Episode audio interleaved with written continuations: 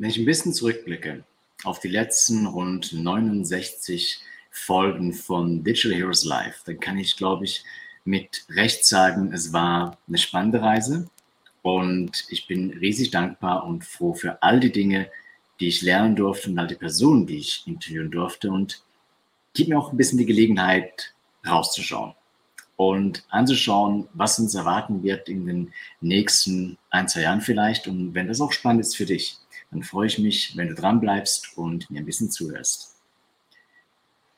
Schau, in dem Moment, wenn wir so ein bisschen die letzten ein, zwei Jahre zurückblicken, zuallererst, dann ist, glaube ich, uns allen irgendwo klar geworden, dass Strategien, die früher schon gut funktioniert haben, wahrscheinlich nicht so verkehrt sind, wenn es auch um die Zukunft geht.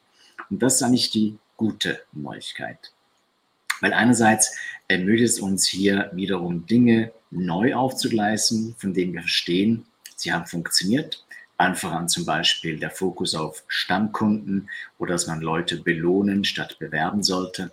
Dazu gehören aber auch Dinge wie der fast vergessen geratene QR-Code, wobei auch da, obwohl es den auch schon seit 1997 gibt, immer noch sehr viel Potenzial brach liegt im Rahmen zum Beispiel von dynamischen QR-Codes. Was ist ein dynamischer QR-Code? Ein QR-Code, bei dem ich grundsätzlich den Code sein lasse, aber hintenrum die URL austauschen kann. Sozusagen eine Landingpage, bei der ich allerdings nicht die URL neu konzipieren, sondern einfach den Inhalt anpassen muss. Und genau solche Dinge sind ja grundsätzlich spannend. Ich kann mich gut erinnern an meine ersten Interviews mit all den Expertinnen und Experten, wenn es um einerseits Personal oder Professional Branding geht. Menschen, die mir viel beibringen konnten über Videoinhalte oder auch über LinkedIn. Und spannend war aber immer auch die Gespräche, wo es darum geht, Praxis zu erfahren. Reinzuhören und zu verstehen, was machen die Leute da draußen überhaupt? Weil ich glaube, gerade bei diesem Format hier von Digital Heroes Live geht es darum, dass wir besser verstehen, wie gewisse Dinge umgesetzt werden, dass wir das anwenden und auch dementsprechend nachvollziehen dürfen. Und ich glaube, das gibt uns auch die Möglichkeit, ein bisschen innezuhalten, vielleicht mal rauszuschauen, rauszuschauen von wegen, was kommt einfach auf uns zu in dem Moment. Und ich habe mir so ein bisschen erlaubt, ein, zwei Themen hier anzuschneiden, ein bisschen anzugucken von wegen, was könnte auf uns zukommen, wenn es ums nächste Jahr und vielleicht auch das Jahr darüber hinausgeht. Weil schau in dem Moment natürlich, die Pandemie hat uns alle irgendwo geprägt und auch gefordert und gleichzeitig hat es auch ein bisschen Tempo rausgenommen. Das ist irgendwie gut, weil irgendwo hätte es vielleicht gar nicht so weitergehen können, immer besser, immer schneller, immer stärker und größer irgendwas zu performen. Und was auch gut ist in dem Moment, es hat uns ein bisschen auf den Boden der Tatsachen zurückgeholt, wenn es darum geht, wirklich hinzuschauen und zu messen, was funktioniert und was funktioniert nicht. Ich glaube, immer solche Krisen, da geht es noch Chancen im Rahmen dessen, von wegen man noch was innehalten kann und sagt, schau, das, was wir jetzt gemacht haben, war gut, aber nicht alles, was wirklich gut war, auch funktioniert. Was heißt es konkret, dass viel Geld irgendwo auch ausgegeben wurde für Maßnahmen, weil man experimentieren konnte und auch wollte. Und gleichzeitig aber muss man jetzt ganz genau auch hinschauen und sagen, schau, welche Dinge, welche Maßnahmen, welche Taktiken funktionieren langfristig, bringen uns entweder mehr Aufmerksamkeit, mehr Exposure für den Brand oder letzten Endes auch mehr Umsatz und mehr Kunden. Und wenn ich so ein bisschen in die Kristallkugel blicken mag, dann sehe ich ganz klar, dass immer mehr diese hybriden Formate an Bedeutung gewinnen werden, auch diese Virtualität, dass Leute heute und morgen einerseits das von der analogen Welt sehr schätzen, das heißt das Zusammenkommen, das Beisammensein, die Emotionen, die Echtzeit und gleichzeitig aber auch vielleicht auch vielleicht schätzen, dass ich nicht jedes Mal von A nach B reisen muss, dass ich mich von jedem Ort der Welt einwählen, einloggen kann, wenn ich irgendwo vielleicht in einen Klassenraum gehen möchte oder einfach so auch, ja, irgendwo einfach nur zuhöre und nebenbei noch zwei, drei Dinge erledigen kann, ohne irgendwo hinstressen zu müssen. Ich sehe auch, dass Videoformate immer mehr an Bedeutung gewinnen, aber vor allen Dingen die Shorts. Und da ist ein Riesenpotenzial drin, vor allen Dingen, wenn es um das sogenannte Kuratieren von Inhalten geht, Hashtag Kurationsökonomie, weil in dem Moment, wenn du ein Video erstellst, das ungefähr eine Minute lang ist, dann kannst du es sehr gut auch Longtail nutzen. Das heißt zum Beispiel als YouTube Shorts. Du kannst es auf LinkedIn auf deine Unternehmensseite hochladen.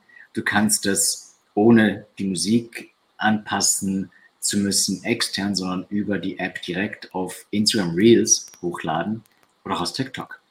Und glaube, genau da liegt die Chance, dass man eben mehr Inhalte auch anders nutzen kann und vielleicht auch dann in Punkt 3 mehr die Mitarbeiterinnen und Mitarbeiter einbinden kann als Corporate Influencer, weil viele Videoinhalte, die vielleicht momentan immer noch sehr geschliffen daherkommen, sehr corporate sind, können wir neu auch allenfalls mit kurzen Inhalten auflockern, die wir dann wiederum weiterverwenden können und die uns ermöglichen, irgendwo auch mehr, ich sage es mal, Bandbreite zu besetzen im Internet mit der richtigen Beschreibung natürlich, um unseren Brand zu stärken. Dazu gehören auch Maßnahmen wie zum Beispiel Longtail SEO und Longtail SEA. Was heißt das? Dass du nicht unbedingt immer auf die Top-Keywords setzen musst mit ganz viel Volumen oder vielleicht ganz viel Wettbewerb, sondern dass du hingehst und schaust, wo habe ich Nischen, wo habe ich vielleicht kleinere Tranchen, kleinere Elemente, die ich besetzen kann habe ich vielleicht auch Themenblöcke, die es noch gar nicht gibt, die nicht bespielt sind. Ich weiß, dass vielleicht in zwei, drei Monaten oder auch im Jahr mehr Traffic drauf sein wird. Dazu gehören Themen wie auch zum Beispiel Social Media E-Commerce. Ähm, wir sehen immer mehr Verlagerung auch, dass zum Beispiel Instagram und auch TikTok mehr zu E-Commerce-Plattformen werden, die es den Leuten ermöglichen, auch direkt zu verkaufen.